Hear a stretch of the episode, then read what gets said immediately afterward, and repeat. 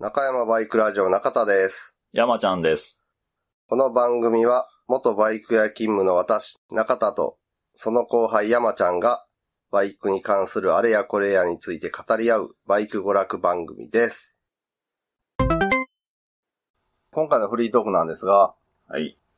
あの、中田がベスパ乗ってましたみたいなうん話をしまして。で、あの、ベスパブログやってますんで、みたいな話をして、で、その、アクセス解析の 結果を ね、あの、アップしてどうなったか。どうなったか。えーっと、6月14日にアップしまして、はい。その日は閲覧数が、それまでは平均すると、ちょっとムラがあるんですけど、100ぐらいかなうんうんうん。平均すると100ぐらいやったんが、えー293、うん。次の日451。おー、羽田にと、急にガッと上がりまして、閲覧数が。上がりましたな。で、来場者数さんは1.5倍ぐらいか。うん、そのアップした数日間は。そうやね。うん。で、まあ現在はほぼ元通りぐらいなんですが、やっぱ効果あったで。まあな、アフィリエイトも何もしないけど。 まあ言われたら見に来るよね。まあまあねうん。というわけで閲覧いただいた方ありがとうござい ます。まあベスパ乗ってた方はね、何の意味もないブログなんですけど。まあメイン、メインっていうか、ベスまパあだベけ。スパのことしか、ううんん。ベスパとあとバイクの個人輸入か。あー海。外からの。はいはいうはちい。のベスパーのベトナムで残ってた車両を1台と、うんベトナムで仕上げてもらった車両1台はいはいはい。買ってるんで、その時の個人輸入はいはい。しコンテてナ、入れてみたいな。そうそうそう、うんで、どういう手続きがいるのかとか、どういう書類がいるのかみたいなのをう。うん。 書いてあるんで、多分それに関して言うと、日本で一番濃く て、実用性のある内容になってるんで、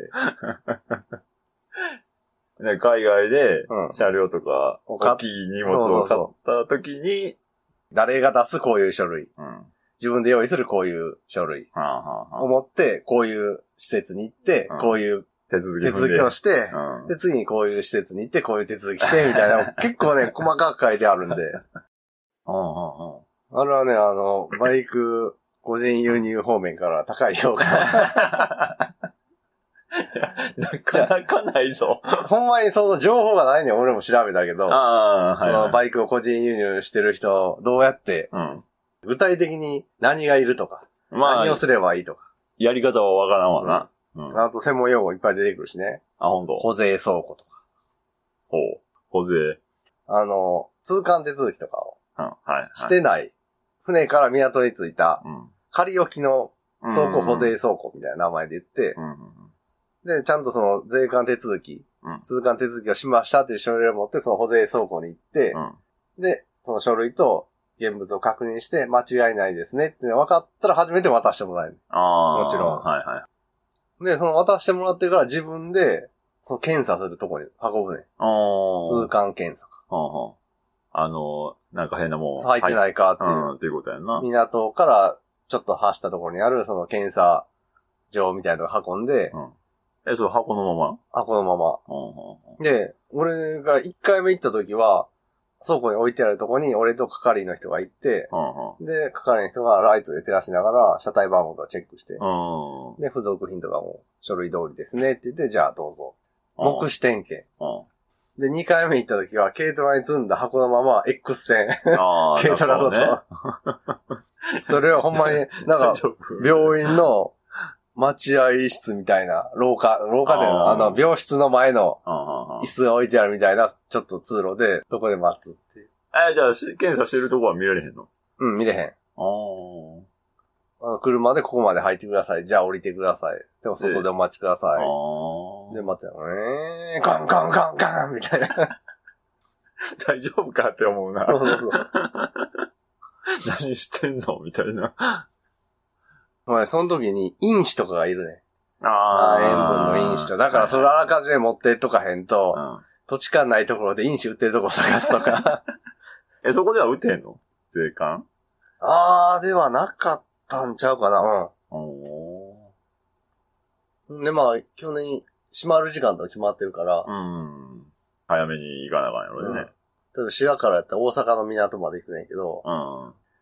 最初はもう税関行って、担当してる区域の税関行って、うん書類出して、うん。で、それを保税倉庫持って行って、現物を出してもらって、うんで、また税関戻ってチェックうんうん。行ったり来たりや わ行ったり来たりうん、途中郵便局やったりとか、 な。そういうのをまとめた。ああ。 まあ、ままああ、僕はなな割とね、うんあの、結構、これは消さないでくださいみ たいな。え、いや、今、もうちょっと変わってるとか。どうなんやろうな。まあでも基本的なやり方一緒ちゃうああ、まあ、そうやねまあそういうのは大きくは変わらへん外かかららな。外側持ってきてるんやからな。検査はしっかりしてあるわな。うちのブログで有益な、有益なのはそれぐらいかな。ベスパ以 外で。まあ、ないわな。うん。車両を個人輸入でしょ。車両個人輸入。うん。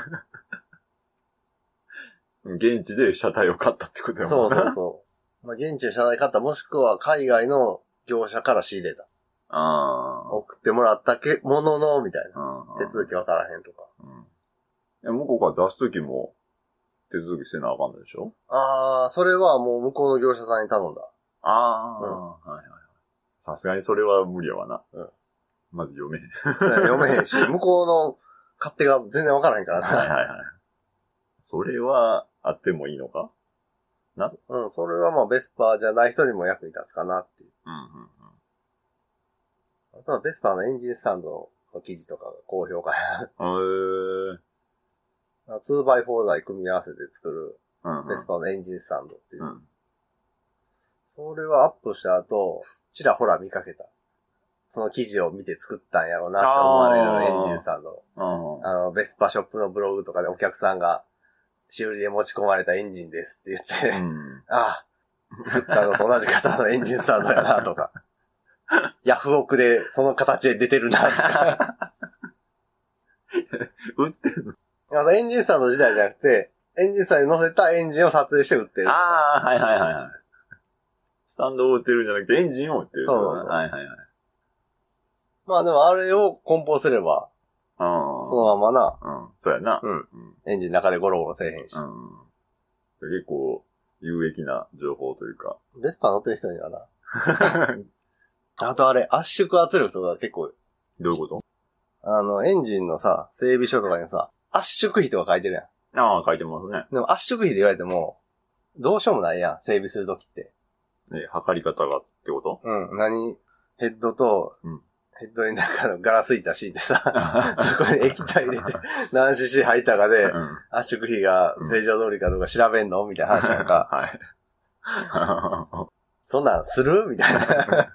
まあまあ、しないわな。そうやろやったら圧縮圧力がどれだけあるかうん。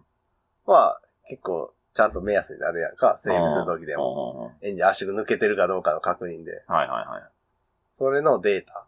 ああ。知り合い。いのベスパ乗ってる人のエンジンとか全部測らせてもらって、うん。この車種で、このキットを組んだ時は、これぐらいの圧縮圧力が出てる。で、壊れた時は。はこれぐらいの圧縮圧力になってるとか、うんノーマルやったらこれぐらいとか。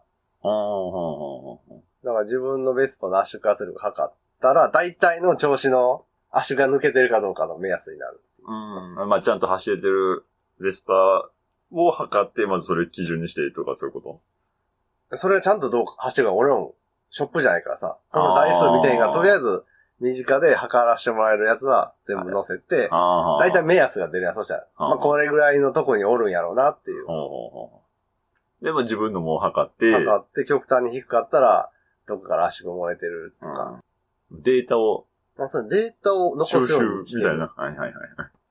なんとなく、なんちゅうの、あの、バイクでよくある噂みたいなのが先行してて、ああ、はい。これをするといいらしい みたいな。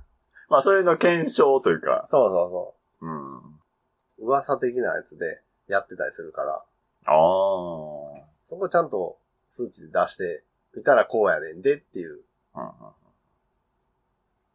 黒いオイルシールは入りにくいとか。うん超雑じゃない ですか、ね。うんまあ、まあね。だから結局さ、純正品以外の部品もいっぱいあるから、ベスパって。ああ、まあ、株とかと同じ感じ。うん。株、モンキー系もさ、まあ、純正、社外、いろいろなの国が。産、ちうん中国製とかいろいろ入り混じってるやん。はい。ベスパーもイタリア製、で、あと、東南アジア製。あー世界各国で作られてるから、特にベスパーなんか、うんあの、ライセンス生産で。うんうんの社外とか純正とか、あーいろいろめっちゃ種類があるね。うん、種類ある。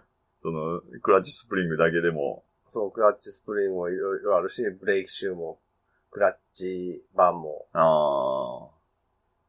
だから、東南アジアのやつはやっぱりそんなに質が良くなかったりあ、ああ。することが多いから、それを避けてドイツの部品屋から買ったら、明らかに東南アジアからドイツの部品屋に行って、ドイツの部品屋からうち来たな、みたいなクオリティやったり。プラスチックの成形がどうなっとんねん、これ、みたいな。これ俺がベトナム旅行で見たやつと一緒やぞ、みたいな。 そういうこともあるわあけね。る。まあね。